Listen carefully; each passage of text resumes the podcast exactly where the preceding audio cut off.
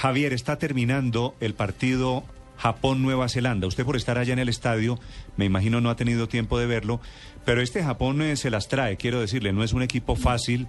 4-2 le está ganando a Nueva Zelanda, está en el minuto 90 en este momento el partido.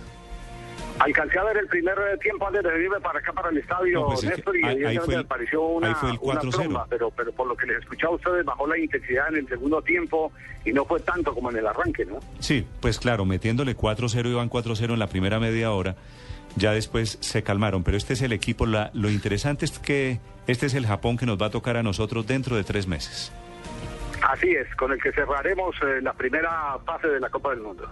Javier, ya regresamos a Barcelona, a Barcelona 729 en Mañanas Blue.